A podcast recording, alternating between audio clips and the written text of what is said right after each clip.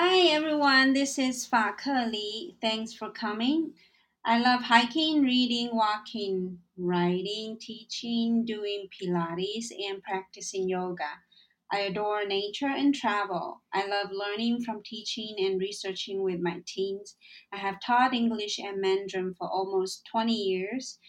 My BA degree is in Chinese, my master's degree is in ethnic studies, and my PhD degree is in education and human resources studies. Today I invited Eli again. The last time he joined me here to talk about in and out of Taiwan. This time I'm going to chat with him specifically about the difference between Taiwan and the United States. Eli is a researcher, an experienced teacher who has taught English forever, and a brilliant man with highly social emotional skills. His bachelor's degree is in history and his master's degree is in educational psychology. He is also working on a PhD in education. All right. So is there anything that you think I should put put in about your introduction, Eli? I think that was plenty kind of you. I did not know I had particularly good social emotional skills. Well, I do think you do. So Right? it's true. It's not particularly kind. Okay, well, I think it is, so thank you. Yeah. Um, but uh, I do want to ask you two more questions about you. What do you like to do for fun? Mm, I like to learn stuff, so I'm always pretty happy if I get to learn something. Mm-hmm. Uh, if I have time to read, just or watch videos about that, I get to learn something new, and then I like to Mhm. talk about it with someone. Um, Mm. So I like having discussions about the state of the world, you know, Oh. politics, um, Mm. you know, uh, the future, possibilities, things like that. Okay. I kind of remember last time when I asked you similar question. Uh, you also talked about learning. Okay. So interesting. And you say that. How about? Uh, can you just kind of talked about one thing that you're learning? It's new for you and it's interesting for you. Um, okay, so lately I've been learning more about finance and um, and economics broadly, Mm. and Mhm. specifically about certain tax codes, which is not super interesting reading, but it's interesting when once you understand the broader picture. Oh, okay. Huh. Interesting.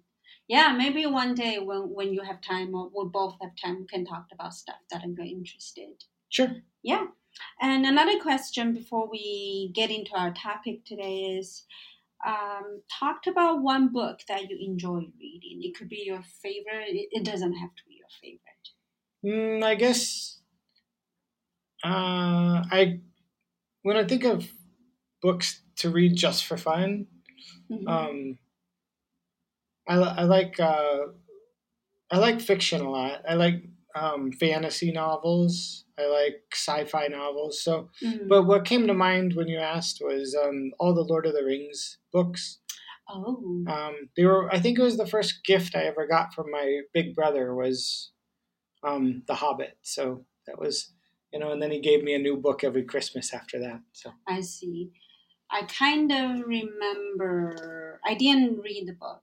Uh, I never read the books, but I do. I did watch the movies. Mhm. Um, and I remember uh, a while, a long time ago, when we talked about this three this series. Um, you said that they created their own language in the book. yeah, the author Tolkien, he, you Mm. know, the elves had their own languages, and then the orcs had their own languages, and then the, and actually the Elven language is pretty well developed. Like it was, um, yeah, it was like you could there was like trans like you, Tolkien even built like a, a indices of different like Elvish words and and and he drew like all these really uh, ornate maps that were really detailed of the Mhm. world that he created. It was very. He really did create a different world. It was kind of neat. Yeah, that's. Uh, I cannot imagine how hard that would be to just create another language. But anyway, it's not our topic today. Um, however, I do want to talk about today about your thoughts and emotions between Taiwan and the States. Last time you shared mostly about your in and out Taiwan, but today I asked you this topic between Taiwan and the States just because, you know, lately I've been interested in asking people about their thoughts about Taiwan and the US because I've been thinking about these two places a lot because personally I have connections between these two places. So my first question is that uh, can you tell me about your life in the U.S. briefly? It doesn't have to be a long. It's just like whatever is stands out to you. Like growing up in the states, or as a, as an adult in the states. Uh, it could be it could be both or either one. Um, well, growing up was Mm. really great, um, especially Okay. where I grew up. It was a great place for a kid to grow up. hmm Um, it wasn't super crowded when I was a kid, but it since I, when I went back there, it's not the same city. It, It's a Okay. bit. It's more of a city now, and it was more rural when I was young. hmm Um, but my life there as an adult was hard. It's a hard place to be a teacher and to have enough to live off of there. Okay. You say it's a hard place specifically just for where you grew up or in general? I think probably in general, but I Uh-huh. think it was especially the town where I'm from in northern Colorado. It's become a very expensive place to live. Mm. Um, and actually, there's data to back that up. I just saw a study showing that since 2000, like a ton of rich people have moved there, and that's jacked up the house prices. So now Denver is actually like the seventh or eighth most expensive city in all of the United States to live in. So Wow. Okay. So I for what I remember in Taiwan as a teacher especially for uh, teacher salary or or some benefits come like for living or for traveling it's kind of quite it's kind of a good deal. So when you say it's hard uh, in the states as a teacher can you just describe a, little bit? Just give us some examples about how hard it is. Mm, it's just, you know, if you just don't have enough to live off, like you have enough, I guess you have enough to live off of, but you have nothing to save. You can't really go on vacation. You can't, you know, or like, oh hmm. it's yeah you're just barely scraping by um, so it's and that's hard when uh, you know because i even worked you know it's not like during the summer months when i had time off i also worked the entire summer Mhm. doing another job and then so it's it's just uh for the amount of um, schooling and education and Mm. training that i had it's just didn't you know Mhm. didn't seem to correlate with how much money you can it's not just about money just living a decent life living a life where you don't feel stressed out all the time Okay. Hmm. So does that mean the salary is not that fascinating? right it's bad Okay. like is it lower than the average? that's the thing about salaries in the united states Huh. it's is in teaching like it's not so you can aggregate it by states but then even within states you can aggregate it by county and then even from county it's by district Oh, see. So, like, even just in the same county, you'll have districts that pay well and then ca- districts that don't pay well. So, Mhm, mhm. yeah. Okay. Yeah, that could be. I could see how difficult would that be, especially if it's about making a living, decent living. Um, so you would not suggest people that you you would not suggest that uh, people can do that. I would say job. if you are married or have a significant other in your life that has a job that pays very well, Mm, then yeah, Mm. go ahead and be a teacher. But um, all the people, all the teachers I saw in the states that seemed not stressed out by money were all Mm. people were all who had spouses that had jobs that paid a lot more money. Okay, I see. So, what else other than salary wise? Um, what's hard for being a teacher? For being a teacher, Right. uh, teaching is just hard now. Like you kind of get it from all ends. Like kids, kids are hard. Kids, um, it's, it's you know, I mean, you could complain about younger generations, but it's also you see how so many kids have so little, and then Mm. you see how they're treated in their own homes and they just bring that into the classroom and it's it's really hard to it's it's just it's it's a lot of stress it's a lot of stress and it's you know having to teach kids that you care about them but sometimes it's just really you can see that they don't care about you or they don't even care about themselves the way that you care about them Mhm. and Mm. you know you want them to succeed but they don't see any value in what they're what you're what you're trying to help them to learn and you know so you know and then you know it's just it's hard you know you see you know sometimes you have to pay for you know you buy kids food because they Mm. come to school hungry or you know Oh, they don't have the clothes that they need and you need so Mm. you try to find them clothes and then it's just there's Yeah. a yeah Yeah, that that's um different. Uh, I wouldn't say totally different, but definitely different than in Taiwan. So, if I ask you that, what's the difference between teaching in Taiwan and the states, especially for like students, um, behaviors or manners? Um, is there any difference? Um yeah i mean kids in uh in the us i think are, are still they're they're more um i mean my first year teaching in the states i had a kid Mm. buy socks just to wear them in my class um i had he had my class last period of the day but he didn't like me so he Oh, specifically bought socks and on one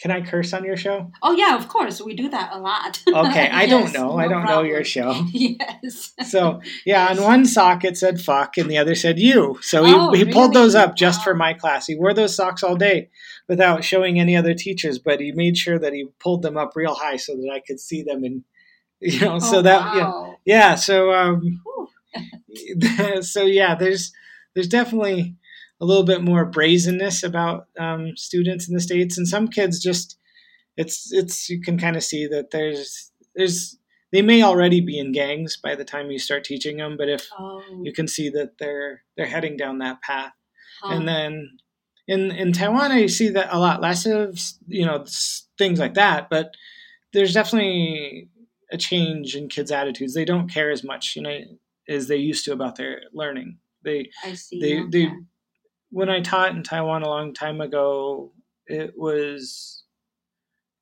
kids and their parents were definitely more dedicated to them learning and now Mm. and to getting their work done and to asking for help. And now, even Taiwanese kids, if they're asking you for help outside of the class, Mhm. they never say thank you. They just expect you to. You're like treated like, oh, hey, servant, just grade this for me. Like it's Mm. so it's a little bit, you know, it's kind of sad.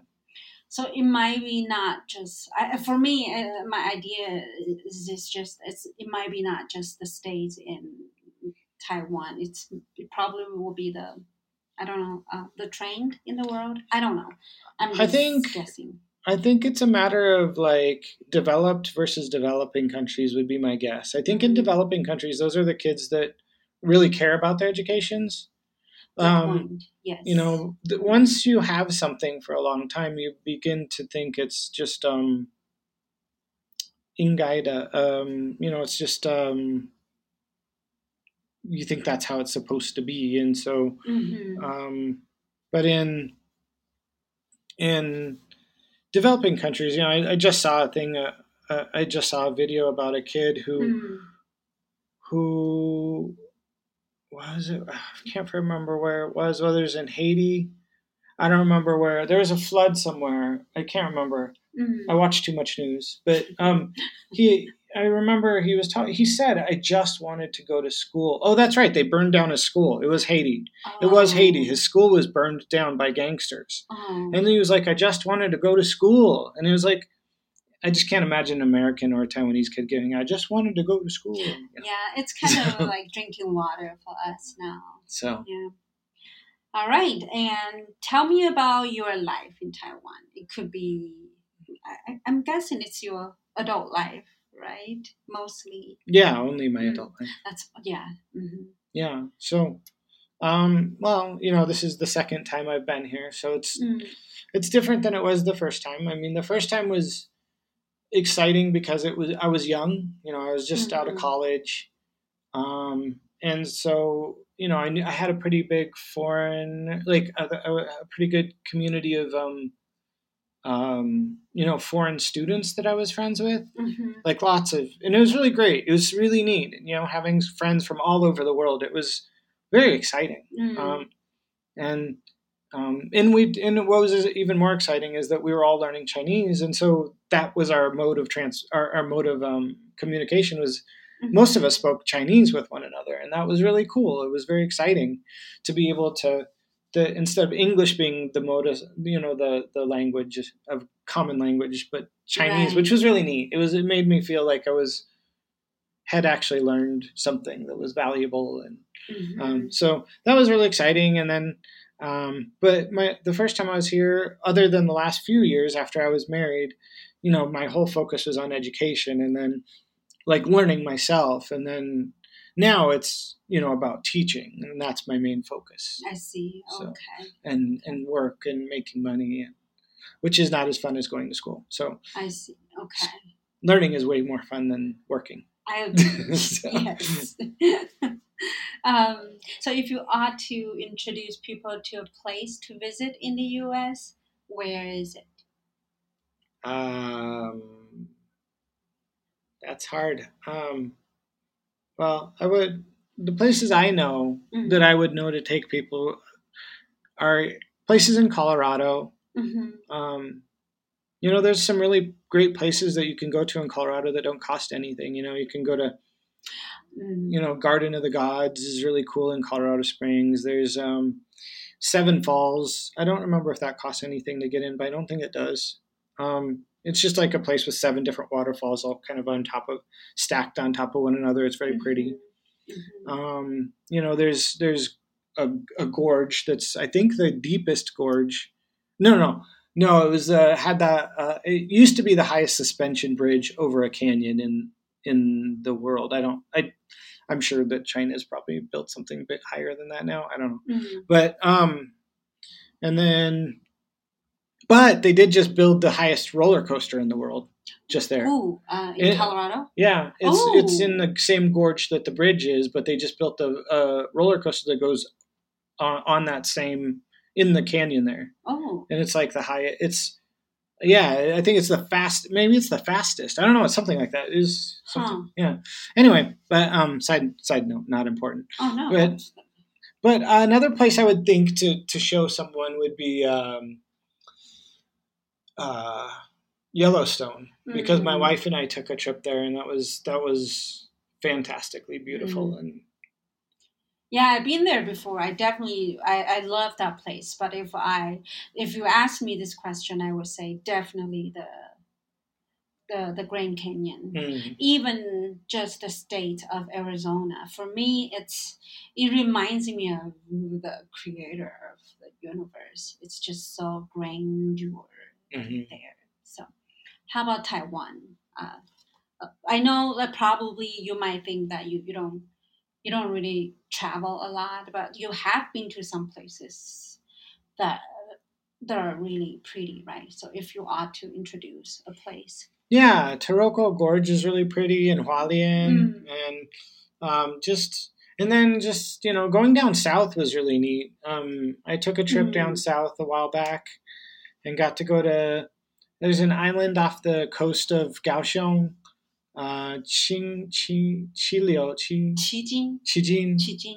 Yeah, that was really cool. I liked that. That was Mhm. pretty. Mhm. And just being in the South was neat. Like it was just amazing how the flowers and the plants and the it was just Mm. it's just so gorgeous down there. It's it's just there's you can't stop the growth. Mm. It's really really pretty. I thought so. So, do you feel people are different in Taipei or in the north or the south? I can't really comment on that. I haven't spent enough time with the people in the south to say anything. So, you feel like it's nothing uh, too different? I, I haven't spent enough time to be able I to make see. an Okay. assessment. All right. Um, so now I have I asked you about the places. Uh, the next question will be more of I wouldn't say deeper. It might be just something that I'm really interested because I like to imagine and I like to talk about um, our versions of lives. So I have my own meanings or I have my own versions and imagination about living in Taiwan and the US. Um, for example, uh, when I went to, uh, when I uh, settled in the States, I had a version of like, you know, uh, maybe uh, American people are more kind. Um, or American people have better democracy than in Taiwan, stuff like that. I'm just curious that um, how how about yours? So it it's kind of a long question. Let me just make it shorter. Describe how the U.S. impact you. How the U.S. impacted me. Yeah, it could be uh, about your life, your decision, or what you learn, or it could be your family, or something that you are um, comfortable to share. If there's none, that's fine. You could just say no. Well, I mean, it's hard to even say that because it's Mhm. I'm an American and I grew up there, and Okay. so it's so much of who I am is tied in with that. So it's hmm that's that's a hard question to answer. Okay. Um, Okay. Or maybe you can. sh- How about Taiwan then? Uh, does Taiwan any of your life events or elements that influence your life decision? Oh yeah, absolutely. Like Mm. you know, coming to Taiwan when I was, like I said, um, after I graduated from university, Mm. um, you know, and learning learning uh, my first second language, you know, because I took, you know, Spanish in high school, but I, I learned Oh, nothing. Spanish. I learned nothing. I don't remember anything. Yeah, I got an A, but I learned nothing. So you know, school is Huh. funny. Um, but anyway, um, so uh, yeah, learning my first and second language to a level of proficiency that I could, you know, Mhm. talk with people and do some basic reading and writing, and um, you know, start to understand the culture, learning, and just understanding that you know, growing up in the states and always being told that ah, we're the greatest, USA number Oh. one, and then like coming to Taiwan and be like, ah, I like stuff better here in that way, like Oh. some things about Taiwan, I was like, well, this seems way better. Like that, like uh, it was kind of like eye opening and be like, oh, okay, I guess we're not best at everything. And then just like that kind of opened my eyes to the fact that, oh, and then, you know, like I said earlier, like I had friends that were from all over different parts of the world. Mhm. I got into some arguments with some Russians on Oh, oh, multiple wow. occasions. and, uh, and then and I I would I think I would have been I would have been much better off now talking to them because Mhm. I think I was more defensive back then. Oh. Um, but now I it was kind of funny. I always was amazed by how much they knew about our history, and I thought that they were looking at it from just like oh their perspective, and, and to some point that's true. But I was like now I understand a little bit better Mhm. that Americans aren't particularly loved by a lot of parts of the world, a lot of the world, and and that's there's a lot of reasons for that. But um, so that all those things, all those things, kind of made me realize that it gave me a lot of humility. It made me realize that you know uh, the world would be a lot better if Americans Mhm. would listen um, and and maybe consider that there's other ways of doing things better Mhm. um, and just because we're America doesn't mean that it's the best. That's really interesting when you talked about that. You were taught that the the U.S. is the uh, the the best because I kind of had I, I sense that sentiment or I would say arrogance in when I lived in the States. So when you say you were taught that, or is it specifically in the textbook or it's just um, it's just the vibe or the culture? I think it's everything. But yeah, I mean, I, I actually went last time I was home. I went to my mom's house and she had mm-hmm. been bugging me for years to get rid of all of that stuff in her house, and I finally did. So I went through all the old books, and uh-huh. like she had all these boxes of stuff, okay. and so I went through my old textbooks from college and my textbooks from high school and junior high that were still in her house.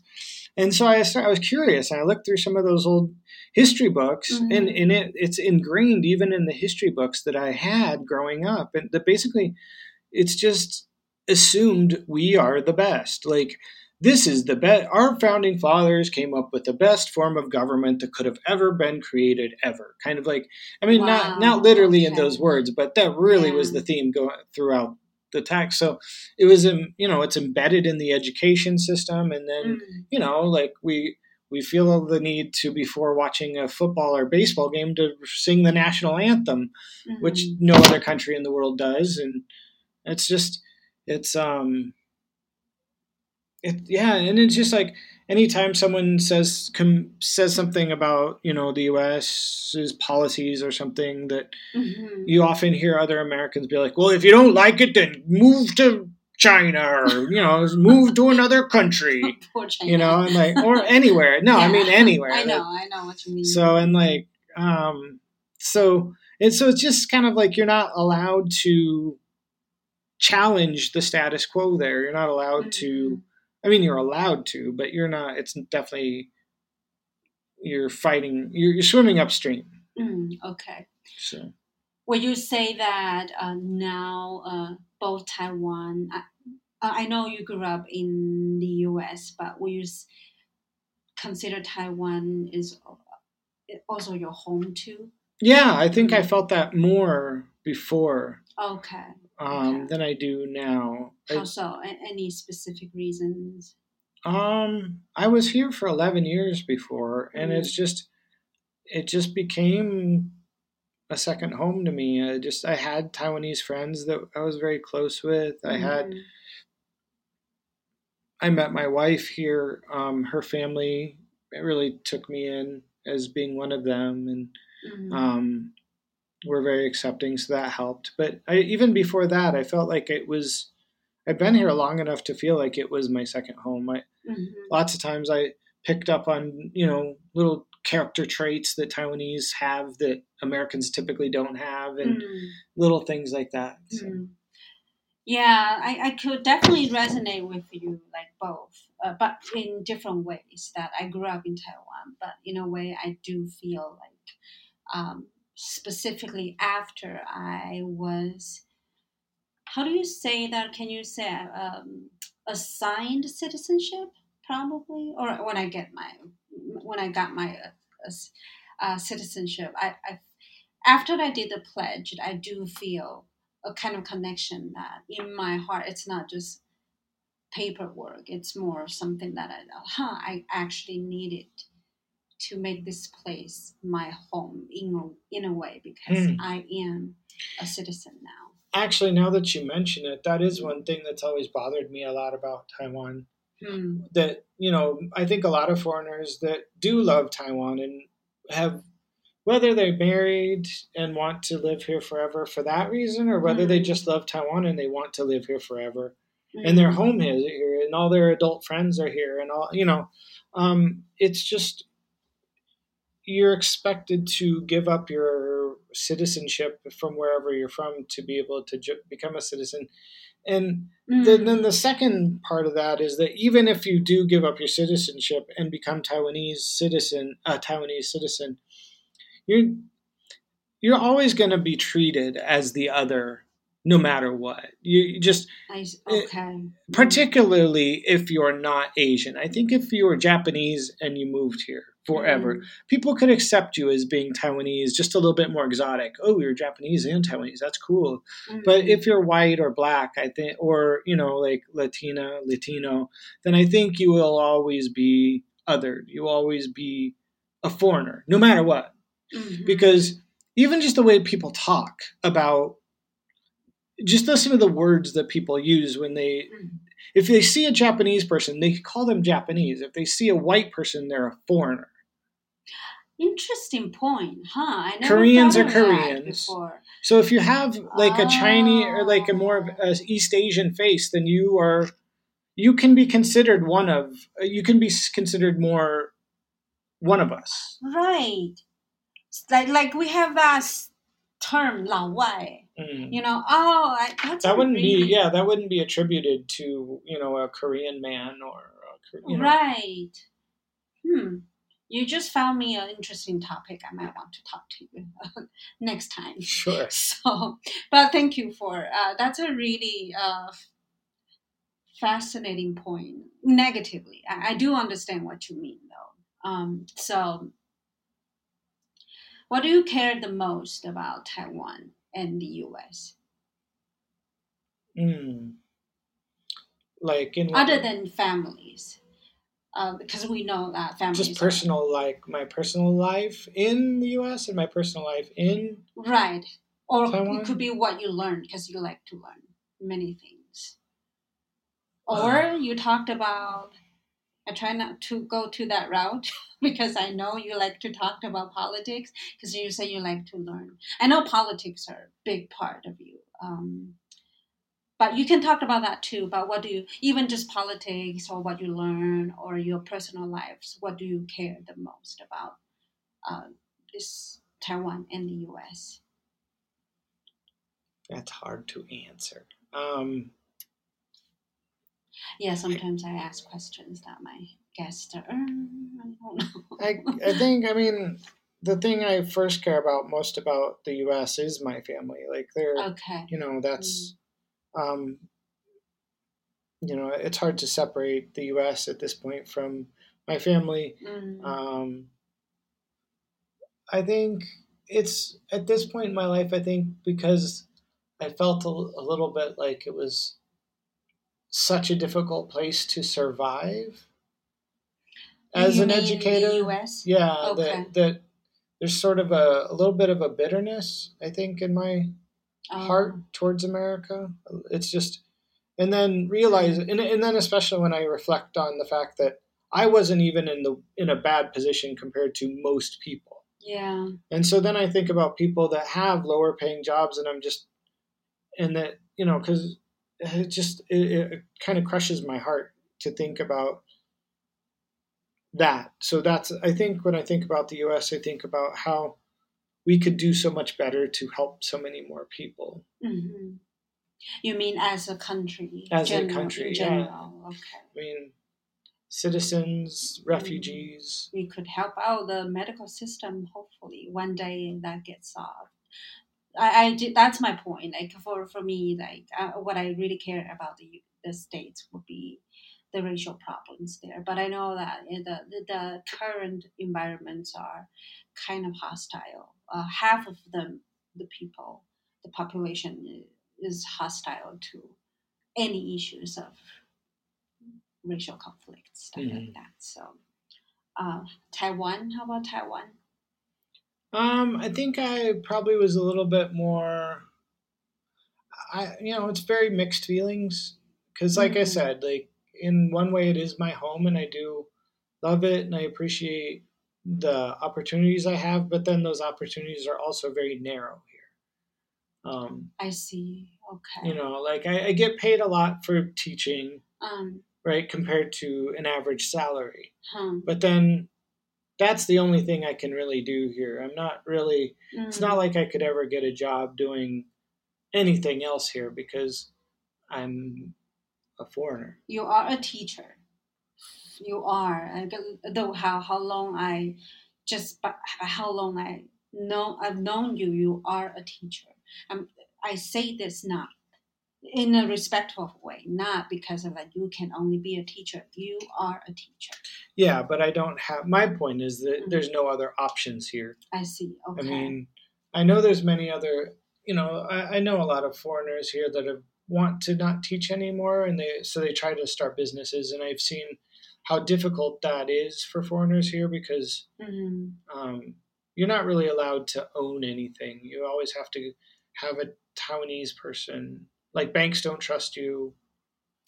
you know. Yeah, that that that's yeah, that's more of a com- that's complicated too. So yeah, Yeah. Okay. I I I hear you here. So last question. It's I'm just curious. I think it's fun question. If it's not fun, sorry, but um, if you had to choose either Taiwan or the states to raise your children, where would you choose? I think probably hmm, maybe. I think I'd almost have to choose the U.S. hmm Okay. Um, How so? I feel like there's so much pressure for kids to do like a million things here. Um, Okay. and like so much pressure to test into this, you know, which ele- like this junior high and test into this high school and test into that college and, um, you know, and go to this bushiban and go to that bushiban and Mhm. learn and and sometimes I just I think and then like just the way that the beauty standard here is very narrow.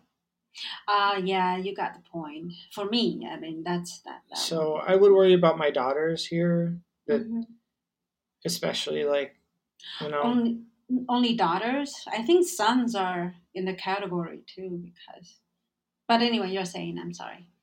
but yeah, I don't know, just that the I I feel like there would be a lot of stress. There's a lot of stress Mm. on kids. You said beauty standard. What what what did what did you specifically point? Be super thin and super white.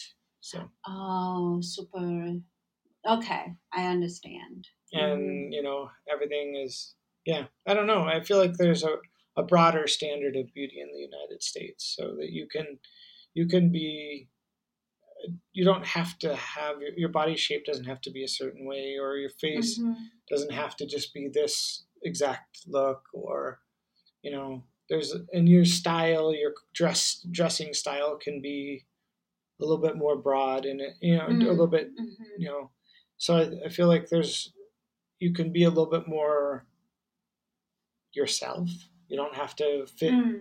i'm not saying that i mean in the states it can there's definitely it can be painful in that way too but i feel like there's a little bit more uh, variety Okay. So are you talk? uh, Are you saying that maybe the society in the states is less superficial? Because for me, they it could be uh, different in different way though. But other than um, you know appearance, anything else you think that's better? Not better. I'm not asking for better or worse. I'm just saying in your standards or in your preference. i don't know i, I think school is probably more fun in the states Mm, okay, but you just said that students could be. yeah Um, but the kids have fun okay. okay. Funny point. Okay, I see.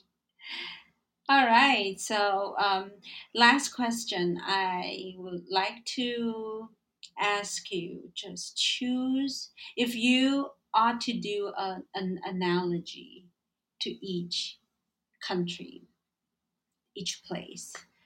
Uh, what cartoon character you will use to describe the US? And what will you use to describe Taiwan? cartoon characters Yeah. i'm afraid the states is kind of like homer simpson So,